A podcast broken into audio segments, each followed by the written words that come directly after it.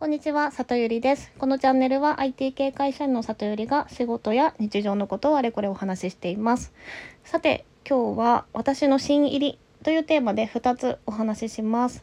1個目がですね、私、とある学校の新入生になりましたというお話です。新入りになりましたですね。で、えっと、その学校というのがですね、私が普段所属しているとあるオンラインコミュニティの中で、まあ、せっかくこれだけいろんなビジネスマンがいるからあのお互いいろいろ教え合ったりして学ぶ場所を作りたいっていうのを企画してくれた方がいましてそのねあの L 学園っていうんですけどそこのあの入学式がですねこの前あったんですよ。であのー、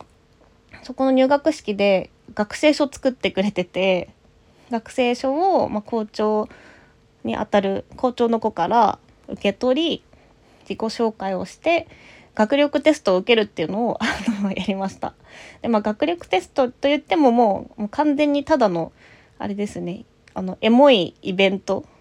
のためで別にその学力がどうこうであの何かがあるわけじゃないんですけどっていう一通りの儀式をやりました。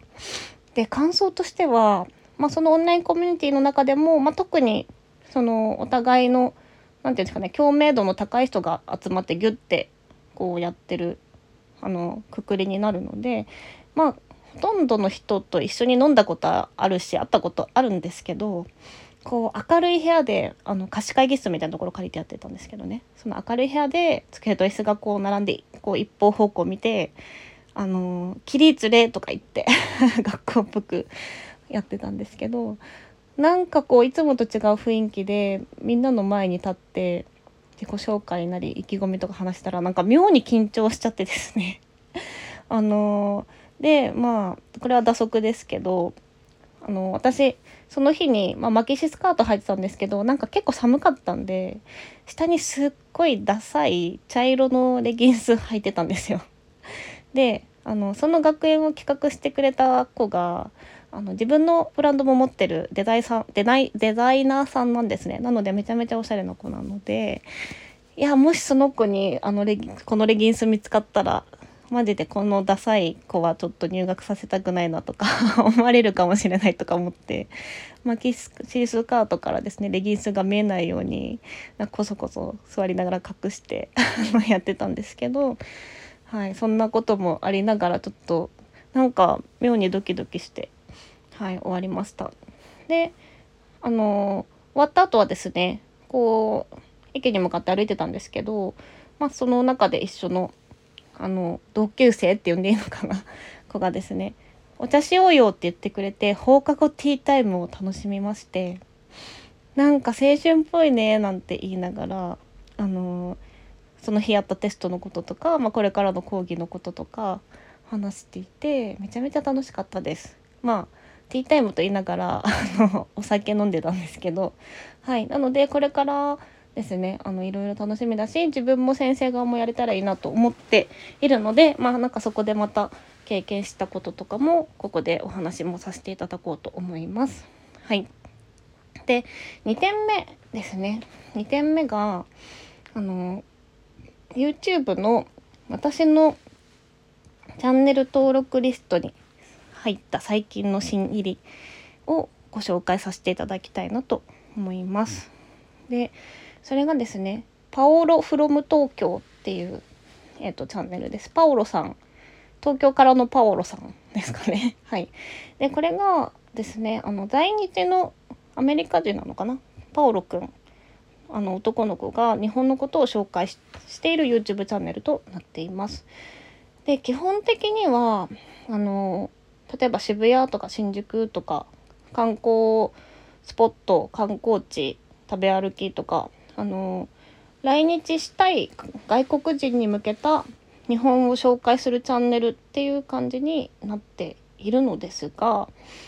あの圧倒的にその中でも再生数が多い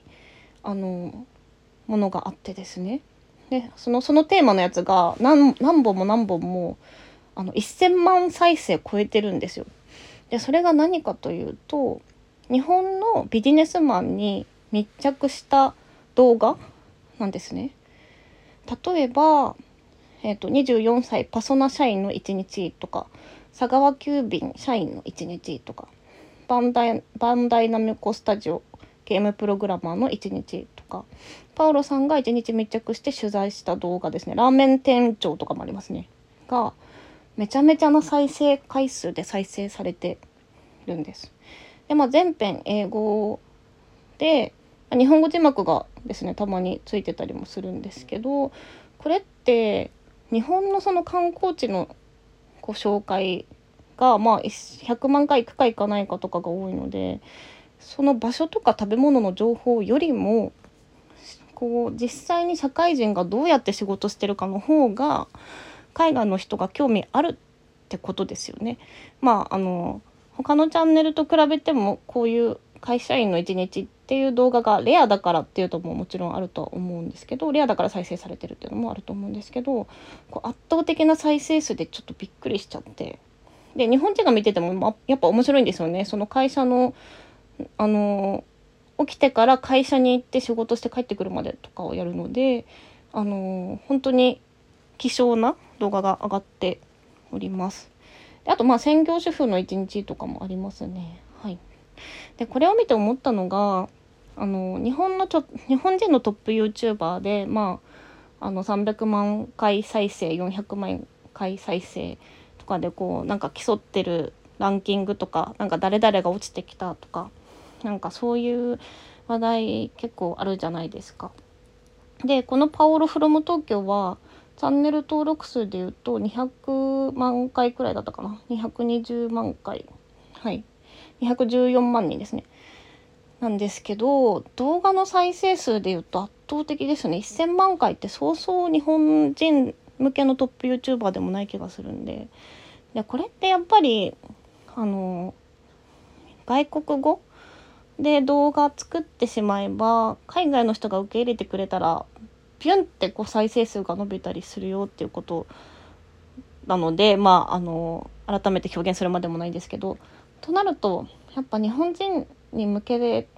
ただけのこう日本人だけのためのコンテンツってやっぱこう厳しくなっていくんだなというか、まあ、英語でやっぱり世の中に発信してた方が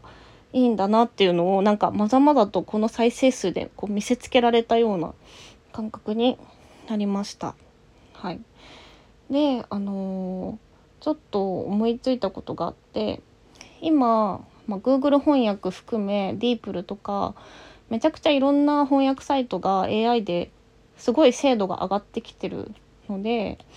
あの自分自身が英語が得意じゃなくてもそういうのをうまく使って例えばそれを読むとかもしくは字幕だけおしゃれな音楽と流すおしゃれな音楽を添えて流すとかすれば全然もう海外に発信していけるんじゃないかと思ってですね。でなのでなんかそういうことをちょっとやってみたいなっていうのは、ね、漠然と思ったんですよね。まあ、私が得意なそのプロジェクトマネジメントみたいな話よりもきっと日本人っぽいあのエンタメっぽいものなのか文化によったものなのかの方がいいとは思うんですけどなんかそういうところもちょっと あの考えてみたいなと思いました。人生一度きりだし。はい。というわけで今日のお話をまとめると私の最近の新入りは2つ。ご紹介させていただいて1つ目はあのコミュニティオンラインのコミュニティでつながった人たちが作ってくれた学校に入学しました自分が新入りです。はい、で2つ目は YouTube チャンネルで、えっと、パオロ・フロム東京っていうチャンネルを紹介させていただきました。はい。では今日も最後まで聞いていただきありがとうございます。また遊びに来てもらえたら嬉しいです。じゃあね